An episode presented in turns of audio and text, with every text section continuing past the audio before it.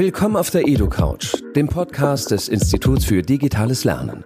Hier diskutieren wir über Bildung. Und zwar mit Leuten, die etwas zu sagen haben, die die digitale Zukunft gestalten wollen, die der Gesellschaft den Spiegel vorhalten oder einfach mal nur dagegen sind. Wir glauben nicht mehr an die Schule der Vergangenheit und wollen die Bildung des 21. Jahrhunderts mitgestalten. Darum suchen wir Inspirationen und Menschen an Stellen, an denen sonst kaum jemand sucht. Zuhören, nachdenken, diskutieren. Und los geht's. Willkommen auf der EdoCouch, heute mit einem für uns äh, ungewöhnlichen äh, Gast. Mm, er schaut auf eine, kann man schon so sagen, schwer kriminelle Vergangenheit, äh, auch mit Jahr, jahrelangen Gefängnisaufenthalten und eine relativ exzessive Drogenkarriere äh, zurück, ich glaube, das kann man so sagen, verfügt aber auch über deutliche Eloquenz, äh, Intelligenz und Charisma. Heute ist er YouTube-Star und hat äh, den Grimme Online Award gewonnen, den ich immer gewinnen wollte, aber den wir nie gewonnen haben. Herzlich willkommen, Sick. Dankeschön, auch für die nette Einleitung. Das hier mal hast du sehr schön formuliert. Mich, danke. Wir sitzen hier in einem äh, kleinen Park hier in Friedrichshain. Es ist relativ wenig los, weil es gerade Corona. Gut, direkte Überleitung. Ich glaube, äh, man kann von Leuten wie dir ähm, wahnsinnig äh, viel lernen und lernen ist auch gleich das erste Stichwort. Wie dürfen wir uns den Lerner, sprich den Schüler, sick vorstellen? Streber, Chaot, völlig unauffällig? Wie sah das so aus? Tatsächlich war ich viele, also mehrere Dinge davon so. Ähm, ich war sehr schüchtern als kleiner Junge. Also ich bin äh, Anfang 70er, ich bin 73 geboren in dieser Zeit spielt das halt auch, da war das Verhältnis Kind, Eltern auch noch ein bisschen, also irgendwie fühlte es sich anders an, als es heute oft der Fall ist. Auch das Verhältnis, das ich heute zu meiner Tochter habe, ist wesentlich entspannter als das, was ich zu meiner, zu meinen Eltern, zu dieser Generation halt hatte. Ähm, Jetzt habe ich tatsächlich den Faden verloren, schon am Anfang. Schülersick, wie war das so? Der Schülersick, genau. Ja, tatsächlich hat mir das doch noch nie einer als Frage gestellt, so, ne? Der Schülersick, finde ich gut. Ähm, ja, der Schülersick, ich bin eingeschult worden, war ziemlich schüchtern, also du musst dir vorstellen, ich war eher so, hab mich so hinter Mama versteckt, so, weißt du?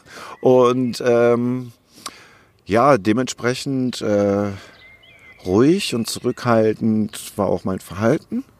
So, in der Grundschule, so ich würde sagen, die ersten zwei, drei Klassen war ich eher ein leises, ein leiser Junge. So, habe schon Flausen im Kopf gehabt, aber auch es war noch dieser viel Respekt vor der Autorität Lehrer so noch und die waren ja auch alle noch so groß, ne, in dem Alter, wenn du so sechs, sieben, acht Jahre alt bist, sind die Großen ja noch wirklich groß. So, und da habe ich mich noch sehr zurückhaltend und korrekt verhalten. Habe dann so meine ersten Ausbrüche, glaube ich, gehabt in der vierten Klasse, wo ich mich so Ansagen von Lehrern widersetzt habe wo auch die ersten Tische und Stühle geflogen sind oder geschubst, so rumgeschubst halt, so was, wie sich kleine Jungs dann halt auch prügeln. Ist sogar bei Mädchen verletzt worden, da habe ich so den Mittelfußknochen gebrochen. Aus Versehen, also ich habe den Tisch geschleudert und der Tisch ist mit voller Wucht auf der Erde gelandet und mit dieser schmalen Tischkante genau auf ihrem Fußrücken. Und die hat so einen dünnen Sportschuh angehabt. Und äh, da weiß ich, da habe ich richtig Ärger für gekriegt. So, dann hat sich das auch kurz wieder beruhigt und äh, schlimm geworden oder sagen wir mal so gegen den Strom geschwommen bin ich dann erst wieder in Hannover. Das war achte Klasse. So, wo schon der Umzug nach Hannover klar war, ich auch die ersten Male schon am Joint gezogen hatte ähm, habe den größten Chaoten an meiner neuen Schule kennengelernt, in der Stadt, in der ich nicht sein wollte. Und äh, ja, so kam das Rauchen, die Zigaretten, dann das Kiffen. Ja, und damit auch Schule schwänzen, frech sein zu den Lehrern. Also ich war auch ein Junge, der gespuckt hat und so. Ne? Mhm. Wenn mir ein Lehrer irgendwie dumm gekommen ist, habe ich ihn einfach angespuckt. Hast du damals schon das Gefühl gehabt, dass die dass das System Schule eigentlich irgendwie anders sein müsste, um dich auch zu unterstützen? Oder hättest du eigentlich ganz was anderes gebraucht? Oder war das damals gar nicht so ein Gedanke, wo man sagt, mal die Institution ist, wie sie ist und äh, es muss halt so sein? Hätte dir irgendwas helfen können, wenn man jetzt sozusagen deinen weiteren Lebensweg dann auch ansieht, wenn die Schule in Hannover irgendwie ganz anders gewesen Tatsächlich wäre? weiß ich das heute, ja. Also äh, tatsächlich weiß ich heute, ich hätte damals als äh, 16-Jähriger, der oder knapp 16-Jähriger, der jetzt richtig ätzend wird auch in der Schule, eigentlich meistens nie da ist, gar kein Schulzeug mehr mitbringt und so. Und offensichtlich ein hartes Drogenproblem hat, weil wenn ich komme, bin ich voll dicht, in, also schon auf Heroin dann auch unterwegs so. Heute weiß ich, ich hätte den Anspruch auf einen Vertrauenslehrer gehabt oder einen Klassenlehrer, der mich mal beiseite nimmt, mit meiner Mutter spricht oder sonstiges. Von der Schule kam überhaupt gar nichts. So, äh, und ich glaube, das ist ganz entscheidend, dass wir dann an der Stelle, wo sich Kinder unbeobachtet fühlen von ihrem Elternhaus, Jugendliche, die abdriften so und denen scheißegal ist, was der Lehrer denkt, dass es da dann irgendwie wieder eine Brücke zum Elternhaus gibt, so wenn die das zu Hause gar nicht mitkriegen. Weil meine Mutter wusste nicht, dass ich so ein Asi draußen bin. So, die, meine Mutter war der, den lieben, ja gut, der hat auch schon geklaut und der hat auch schon gelogen, aber eigentlich bin ich ein lieber Junge. So, weißt du? ähm, und äh, das hätte die nie für möglich, hat sie ja auch jetzt, als die Videos dann rauskamen, nicht glauben können, vieles Geschichten, viele Geschichten, weil sie sagt, so bist du doch gar nicht. Doch bin ich auch. So, ist halt der wütende Teil in mir, ne?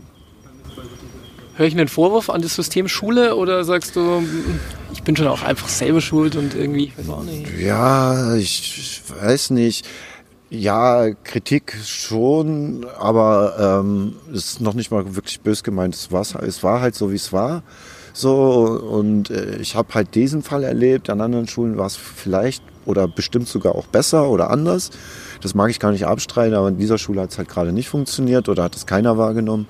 Und äh, ja, würde mir schon wünschen, dass äh, das Lehr aufmerksames Lehrpersonal da ist. Wenn das schon gegeben ist, dann wird doch wenig, ein Lehrer und wenn es nicht der Klassenlehrer ist, der Englischlehrer oder der Mathelehrer mitkriegen, weißt du, oder der der der Sportlehrer oder sonst wer. Einer wird doch eine Verbindung zu seinen Schülern aufbauen können. Nicht zu allen und nicht zu jedem, aber dafür sind ja auch noch Kollegen dann da. Und das wünsche ich mir schon, aber viele arbeiten halt auch, ist halt auch nur ein Job. Und äh, äh, die sind auch keine äh, Pädagogen, also die sind auch keine Psychologen ausgebildete, sondern die haben auf Lehramt studiert. So und genau und jetzt, jetzt sollen sie Lehrstoff vermitteln. Ähm, aber als Lehrer heutzutage solltest du zu mehr in der Lage sein als das. So, du musst auch auf der Empathieebene irgendwie deinen Kindern, deinen dir anvertrauten, deinen Schutzempfohlenen nahe sein. Und wenn du merkst, dass du das nicht kannst, dann musst du eine Brücke schlagen zu jemand anderem, der vertrauenswürdig ist. So wie dem anderen Lehrer oder dem Vertrauenslehrer oder dem Rektor selbst oder, oder einfach nur den Eltern oder dem großen Bruder. Es gibt immer irgendwen. Wir machen einen kurzen, einen, einen kleinen Sprung. Wir gehen weg von der Schule und ähm, gehen hin zu Skills, Kompetenzen, Fähigkeiten. Ich habe beim Anschauen deines YouTube-Kanals gelernt, ähm, dass ein drogenbestimmtes Leben extrem stressig ist über weite Strecken und dass man ganz viele tatsächlich auch äh, Fähigkeiten und Fertigkeiten braucht, um dieses Leben überhaupt zu bestreiten. Ähm, wie erlernt man solche Skills? Äh, baut man da auf Schulwissen auf? Baut man da auf Alltagswissen auf oder muss man alles ganz neu lernen? Also so, du spielst jetzt auf meine kriminelle Karriere an, oder? Zum Beispiel, ja. Ja, das ist so Dinge, die sich wiederholen, ne? Die lernt man halt so, ne? Ich, also es ist so wie wenn ich lernen, äh, Schreiner zu werden, oder ist das? Ja gut, es liegt, es liegt halt daran, wo, wo, wo dein persönlicher Fokus liegt, so. Und mein persönlicher Fokus war halt, als ich die Drogen für mich entdeckt habe, auf diesem, auf diesem künstlich erzeugten Gefühl. Das war der Fokus. Diese, also das Gefühl, das einem Opiat vermittelt. Alles ist gut, Weißt du, so, das ist ja auch so das Hauptaugenmerk. Opiat nimmt dich in den Arm und egal wie schlecht es dir geht, selbst später, wenn du das weißt und in den Spiegel guckst und den Haufen Scheiße siehst, der da steht, so, selbst dann, wenn das Opiat kommt, ist alles gut. Es fühlt sich einfach gut an, so. Ähm, Worauf wollte ich jetzt hinaus? Dass es ein mächtiger Motivator ist, um genau, zu lernen. Genau. Nehme ich an. Genau. Suchtdruck. Nennen wir es das Kind beim Namen. Du kriegst halt Suchtdruck und der zwingt dich im Grunde dafür. Und dann ja eine niedrige Hemmschwelle so oder gewusst, wie du die runterdrücken kannst. Ich habe dann angefangen Rohypnol zu nehmen, also Barbiturate, ne? Um äh, einfach auch die Angst vor dem Diebstahl wegzudrücken und so weiter. Dann wirst du tausendmal erwischt und dann weißt du, wie es besser geht und dann lernst du die richtigen Jungs kennen und sitzt das erste, zweite, dritte Mal im Knast und da lernst du nichts Positives fürs Leben. Da triffst du nur Jungs wie dich Und alle mach, haben gute Pläne für, wenn sie wieder rauskommen. Weil nur einer von 100 hat vor, nicht mehr oder sich zu ändern und nicht mehr in den Knast zu kommen. Also wirklich ernsthaft. Äh, die anderen 99 planen die nächsten Straftaten und erholen sich. So, das ist, das ist halt Knast. So, ne? Und ja, letztendlich äh, so ein drogenbestimmtes Leben ist ganz extrem anstrengend, weil du halt ständig am Rotieren bist. So, wenn du nicht Stoff konsumierst, was ja auch körperlich dann irgendwann sehr anstrengend wird. Die Mengen an Stoff, die du dir auch gibst, du frisst nicht mehr richtig, du schläfst nicht mehr richtig, du trinkst nicht mehr richtig, du quälst deinen Körper die ganze Zeit, musst aber trotzdem acht Stunden am Tag Kette geben oder besser gesagt in der Nachtkette geben, um den Stoff für den nächsten Tag zu besorgen, weil du brauchst halt mal jeden Tag irgendwann 500, 1000, 1500 Euro heutzutage. Früher das ähnlich in D-Mark. Also und dafür muss eine alte Frau lange stricken. Oder ein kleiner Junge schnell sein. Schnelle Schuhe haben. Ich äh, fand es ja auch ganz besonders beeindruckend, dass du dir außerhalb ähm, dieses ersten Skillsets im Endeffekt ein zweites Skillset noch zugelegt hast, nämlich als Unternehmer. Du warst ja mal eine Weile auch als, äh, glaube kann man sagen, Großdealer unterwegs und du hast es, glaube ich, ganz gut beschrieben, als im Endeffekt ist es ja nichts anderes, als eine Firma als Unternehmer zu leiten. Welche, welche Skills braucht man denn, um einen guten, eine gute Art von diesem Business aufzuziehen? Wer, wer muss man sein? Man also für mich als Händler, als, auch als Großhändler war ganz, also für mich überhaupt, um meine Ware zu vertreten, muss ich wirklich hinter der Ware stehen können. So, sonst kann ich das nicht gut verkaufen. Also ich könnte jetzt keine Baumarktartikel verkaufen. Mein Gott, wird mich das langweilen, so weißt du. Obwohl ich gerne in Baumärkten rumhänge. So ist es nicht so. Ich bastle auch gerne, das ist es gar nicht. Aber so, das halt konstant zu machen, das wäre so gar nichts für mich. Ähm, aber hin, ich, ich glaube, das ist, ist halt äh, das Ding auch mit dem Cannabis. Ich bin sehr Cannabis-affin, auch heute noch. Ich nutze das auch tatsächlich als letzte Medikation. Ich mache sonst gar nichts, keine Antidepressiva, keine Substitute oder sonstiges, schon seit vielen Jahren nicht mehr. Ähm, und ich kiffe auch nicht mehr so wie früher, davon mal ab. Aber ja, ähm, hey, was ist denn heute los? Wie oft ich den Faden verliere, Alter. Das Gras ist gut. nee, nee, wir sind beim Skillset des Unternehmers. Ach genau. Ähm, das Verkaufen war eine große Freude für mich. Vor allem, weil ich, ich hatte einen Bomben-Einkaufspreis. Ich hatte gefühlt, haben sich alle gefreut, wenn ich gekommen bin. Das hat halt auch meine Ware so an sich. Cannabis, den Jungs war auch scheißegal, wie schlecht ich aussah zu dieser Zeit, weil ich halt viel Show und Koks geballert habe und so. Aber halt über Cannabis das auch alles finanziert habe und viel mehr als das noch. So. Ähm, das hat mir großen Spaß gemacht. Da habe ich auch das erste Mal meine Fähigkeit als Verkäufer gesehen. Ich dachte vorher, ich bin, ich bin Einbrecher, ich bin lieb. So, das, das war mein Titel. So. Plötzlich wusste ich, okay, du bist mehr als das. Das war so das erste Mal, dass ich äh, was gemacht habe, wo, also was Neues gemacht habe und gedacht habe, wirklich diese, diesen Satz auch gedacht habe, du bist mehr als das. So, weißt du, als der Dieb. Und der Junkie, okay, jetzt bin ich halt, okay, habe ich halt noch den Titel, okay, ich kann auch gut krass verkaufen.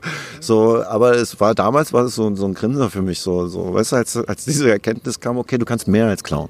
So, du kannst auch gut verkaufen.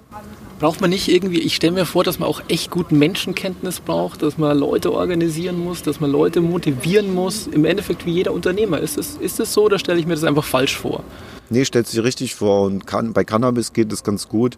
Äh, mein Leitsatz ist Kunde ist König und ich brauche auch keinen Kunden mit Geld. Also weil ich habe nicht abgezielt auf Endkonsumenten, sondern auf Zwischenhändler, so die weiterverkaufen und am besten bei mir Kilos oder auch mehrere Kilos kaufen regelmäßig. Das war so das Ziel und wo ich auch hingekommen bin, was auch ziemlich gut funktioniert hat. Ähm, und von daher ist mein Kunde König. Und mein Kunde wartet auch nie. Und wenn, sage ich ihm rechtzeitig Bescheid, dass er nicht mit äh, 8.000 oder 15.000 Mark irgendwo an der Straßenecke auf mich wartet. Eine halbe Stunde nächste Polizeikontrolle guckt in seine Tasche rein, weil wir, äh, meine Jungs kennt man halt so, mit den Jungs, mit denen ich arbeite. Serviceorientierung. Ja, natürlich, nein, weil äh, ich halt, äh, weißt du, warum ich angefangen habe zu dealen? Nee. Weil alles Dealer, alle Dealer sind Fotzen. Alle. Jeder Wichser lässt sich irgendwo warten, zwei Stunden in der zugigen Ecke im Winter voll ätzend, Alter. Wart mal draußen zwei Stunden auf Stoff. Und ich krieg Anfälle, das ist eine Ansage, die ich immer gemacht habe mit meinen Kunden. Ich sage, das gleiche erwarte ich von dir. Lass mich nicht mit einem halben Kilo oder mit zwei Kilo irgendwo im Auto an der Ecke rumstehen und auf dich warten, du Idiot.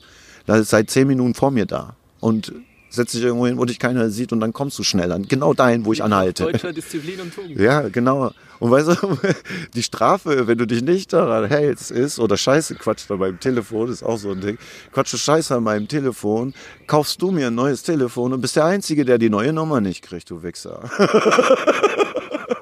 Und Disziplinierungsmaßnahmen, ganz Genau, wichtig. Funktioniert. Du hast dir noch ein drittes Skillset und das war vielleicht das äh, beeindruckendste oder das schwierigste zugelegt. Nämlich du hast, dir, hast es irgendwie geschafft, auszusteigen. Was du ja vorher schon gesagt äh, hast, das haben die wenigsten. Schaffen das oder haben das geschafft. Welche Eigenschaften hast du da gebraucht und brauchst du möglicherweise bis heute, um diesen Schritt, der ja wirklich nochmal ein ganz krasser Schritt war, das ich vorher beschrieben habe, tatsächlich von ich sitze im Knast zu, ich habe meine eigene YouTube-Serie, ich mache ganz andere Dinge, ich habe irgendwie eine Familie, das ist ja ein wahnsinniger Schritt. Welche Skills braucht man dafür? Im Grunde hatte ich die halt auch alle vorher schon. So, das, also das hab ich, trage ich ja schon mein ganzes Leben in mir. Mit diesem Talent, das ich heute auf der Bühne unter Beweis stelle, habe ich Leute motiviert, Dinge zu tun, wo sie zuerst die Hände vors Gesicht geschlagen haben, nach einer halben Stunde recht begeistert zugehört haben und am Ende des Tages 80 Prozent der erbeuteten Sachen bei mir abgeliefert haben und sich gefreut haben. Verstehst du, was ich meine? Also Du bist einfach ein überzeugender Typ. Ja, das vielleicht. Und ich habe es halt damals immer falsch genutzt für die falschen Sachen. So, ich kann mich da heute drüber amüsieren, dass ich so dämlich war, das nicht besser zu nutzen. So und halt auch äh, habe auch noch Spaß, wenn ich dann die Geschichten, sowas wie eben mit dem Telefon und so. Ne, da kann ich mich heute also auch noch drüber amüsieren, weil das, ja, das war auch ich. So mit dem gleichen Talent wie heute, was ich auf der Bühne habe, das Buch selber geschrieben. Auch ich habe ja keinen Ghostwriter oder so gehabt. Ich habe das Buch komplett selbst geschrieben, bin damit Bestseller geworden und also, also so nach und nach haben mir diese kleinen Etappen, die ich jetzt in den letzten acht Jahren mit Schorstein Papierprojekt, mit dem Projekt hingelegt habe, doch immer wieder gezeigt, okay, ich bin noch viel mehr als nur der Junkie, der Dieb und der gute Grasverkäufer, der gute Dealer. So, ich bin auch noch Entertainer, ich bin Autor, ich äh, bin sogar äh, jemand aktuell oder in den letzten drei Jahren jemand geworden, der unserer Jugend was beibringt. Ich gehe an Schulen, ich mache Drogen- und Kriminalitätsprävention, äh, mittlerweile auch vermehrt und jetzt hoffentlich bald auch digital wieder in die Klassenzimmer. So und Corona ist für mich auch gerade ein bisschen Neustart. Ich hoffe, für mich ist das gerade die Zeit ist so, okay, die ganze Welt hält an, nur für mich. Ich habe ein bisschen aufzuholen, noch dass ich an den Nullpunkt komme. Ich hoffe, es fängt sich nicht an zu drehen, bevor ich da bin. Weißt du, wie ich meine? Ich rüste jetzt gerade auf für den Neustart. So, und dass ich genau wie alle anderen dann da bin. Und ich, ich glaube halt, so die, die Skills, die man braucht, ist, gib nicht auf, wenn du auf die Fresse fällst. Aufstehen, einfach aufstehen ist die diese Krone zurechtrücken und weiter geht's. So, und los. So, einfach nicht aufgeben. Aufgeben ist keine Option. Und immer genau sich genau selbst beobachten und herausfinden, wer bin ich, was kann ich. Und für mich halt heute auch ganz wichtig, wie kann ich das sinnvoll positiv nutzen und nicht mehr negativ. Ja, ich hatte halt jetzt, so langsam lässt es nach, aber ich hatte so die letzten acht Jahre, seit ich clean bin, seit dieses Projekt läuft und seit die ersten Erfolge kommen, hatte ich ganz stark das Gefühl, ich müsste, ich muss jetzt wieder was gut machen, ich habe was gut zu machen. so. Und ähm, mittlerweile, glaube ich, habe ich da gute Abarbeit geleistet, so in den letzten Jahren. Und äh, alles, was ich jetzt in Zukunft tun werde, in diese Richtung wie Präventionsarbeit hauptsächlich. Oder halt auch Leuten in den Live-Chats helfen. So hab gerade auch äh, immer montags läuft es jetzt ähm, Better Call Sick. So, ich bin dann zwei Stunden äh, live im Chat und telefoniere mit, mit Leuten, die Bock haben, mir irgendeine Frage zu stellen. Entweder offene Fragerunde oder wirklich dann vorgegebenes Thema, oft mit Sucht auch so, ne? Eins der nächsten Themen wird bestimmt sein, du bist voll drauf. Hashtag Corona, was zur Hölle machst du denn gerade? Stell mal vor, du bist voll auf Heroin unterwegs gerade. Das muss die absolute Hölle sein, oder? Hey, du kannst ja nicht mal mehr in den Laden gehen klauen. Der nächste Schritt ist, du musst zum Räuber werden. Und dann muss, und dann muss das auch noch so lange funktionieren, dass dein Dealer dir auch noch was verkauft. Stell dir vor, die, die können nicht mehr einkaufen, die können keinen Nachschub mehr holen, können keine Landesgrenzen mehr überschreiten und sonst was. Es gibt so viele Engpässe. Du bist voll am Arsch, wenn du gerade drauf bist. So, ja. ein großes Thema, kann man wohl über zwei Stunden drüber quatschen, oder? Auf jeden Fall. Du hast mir vorher noch ein anderes Stichwort gegeben. Ähm, digital. Ähm, ich würde vermuten, dass äh, deine jetzige, dein jetziger Werdegang, deine jetzige Karriere schon auch stark mit der digitalen Welt verbunden ist. Klar. Ähm, ich stelle mal eine allgemeine Frage. Gibt es irgendwelche digitalen Technologien oder Trends, die dich richtig faszinieren, wo du sagst, das wird irgendwie die Welt verändern, das wird die Gesellschaft prägen, da möchte ich irgendwie vielleicht sogar mitmachen? Ähm, Gibt es da irgendwas, was du sagst, hey, ist richtig spannend, was da gerade passiert? Oder ist es eher so ein Angstthema auch irgendwie? Nee, das ist eher ein Thema, was nicht so wirklich weit, also das ist nicht ganz weit weg von mir, aber das ist eher nicht greifbar. Also ich bin da eher pragmatischer in meiner unmittelbaren Umgebung, so äh, da zu helfen. Also hier jetzt in Berlin vielleicht ähm, auch nochmal was Obdachlosigkeit gerade in Corona-Zeit angeht. Und äh, die meisten sind ja da, von den Jungs sind ja auch mit Sucht befallen und sowas. Äh, da aktuell das so meine kleine Welt verbessern soll. Und alles um mich direkt herum, weil so weitreichend ist mein Arm, glaube ich, noch nicht, dass ich da irgendwie aber wenn ich mal fantasieren ja, dürfte, wäre so, äh, so, so, so ein sinnvolles Projekt äh, zur Reinigung der Weltmeere oder so, da wäre ich schon mal ganz, da wäre ich schon mal für zu haben. Weil okay. Meer ist, weil Meer ist super nice. Spannend. Ich, äh, wir sind tatsächlich auch schon am Ende und ich äh, stelle am Ende immer so eine ganz ähnliche Frage. Und zwar gibt es ein Thema, das wir heute nicht besprochen haben, das dir aber persönlich ganz wichtig ist? Ja, da gibt's gibt's eigentlich eine ganze Menge. So. Hm. Gibt es eins, das richtig raussticht? Du sagst, hey, da, da, da, da, hören jetzt Lehrer zu, Kultusleute. Okay, okay, okay. Schön, das dass du schön, dass du es mir nochmal auflistest. Das so, ist deine Chance, Leuten auch mal was zu sagen. Ja, okay. Also ich würde mich sehr freuen, wenn das äh, wenn mein Projekt Schornsteinpapier im Grunde, nein, ich fange nochmal anders an. Also ich würde mich freuen, wenn viele der Pädagogen und Sozialarbeiter oder sonstig motiviert, sozial motivierte Leute, die das heute hören, ähm, mal unsere Internetseite besuchen. Ich habe nämlich noch ein Bein. Das ist Stigma e.V. Stigma e.V. ist ein Verein, den ich äh, mitgegründet habe. Es ist ein gemeinnütziger Verein. Ähm, zur Auf- und Erklärung von gesellschaftlichen Stigmata. Unter anderem Sucht, Kriminalität. Und mit diesem Verein haben wir ein äh, Konzept entwickelt, das den schönen Namen trägt, Lernen aus Lebenserfahrung. Dieses, äh, dieses Konzept ist entwickelt worden aus meiner Biografie, von meinem Produzenten von Schorstein Papier, dem Paul Lücke auch. Ähm, und diese, diese Art von Projekt, Lernen aus Lebenserfahrung, also vom Betroffenen direkt an den, den es gerade angeht, in dem Fall die Schüler, weil oft kann man in der achten Klasse, wo ich hingehe, nicht mehr von Prävention sprechen, dann ist es schon Aufklärung, weil 50 Prozent der Jungs und Mädels haben schon gekifft, Ecstasy gefressen oder sonstiges in dieser Zeit so. Also ich würde mich sehr freuen, wenn wenn ihr da etwas offener werdet und dieses alte, das altgraue aus euren Köpfen mal ein bisschen streicht und mit uns einfach in die neue Zeit geht, zeitgemäße Aufklärung ohne erhobenen Zeigefinger. Äh, wir müssen einfach ehrlich sein, unseren Kids dazu sagen, wie viel Spaß Drogen machen, verdammt nochmal. Und dann dazu sagen, und genau deswegen sind sie so gefährlich. Und ich bin gern bereit, in jede Schule im deutschsprachigen Raum zu kommen und das nochmal nicht nur als Information mitzubringen, weil das ist das, was ich mitbringe im Klassenzimmer, eine Information wie ein Drogenberater, aber was ich als Zusatz, als ungeheuren großen Zusatz mit in die Klassenzimmer bringe, ist die Emotion. Die können das anfassen. Und die größten Chaoten, die im Klassenzimmer sitzen, die, die am meisten Stress machen in den letzten drei Jahren in der Schule, das sind die, die am längsten sitzen bleiben, die meisten Fragen haben und äh, mindestens einer davon hinterher eine richtige Kehrtwende macht. So, und das ist einfach Fakt eine Topquote. Ich danke dir für dieses wunderbare Gespräch. Ähm, Sehr gerne. Hoffen wir, dass viele richtige Leute zuhören und ein bisschen nachdenken. Ja, hoffe ich doch auch. Es wird Zeit. Aufwachen. Danke. Bitte.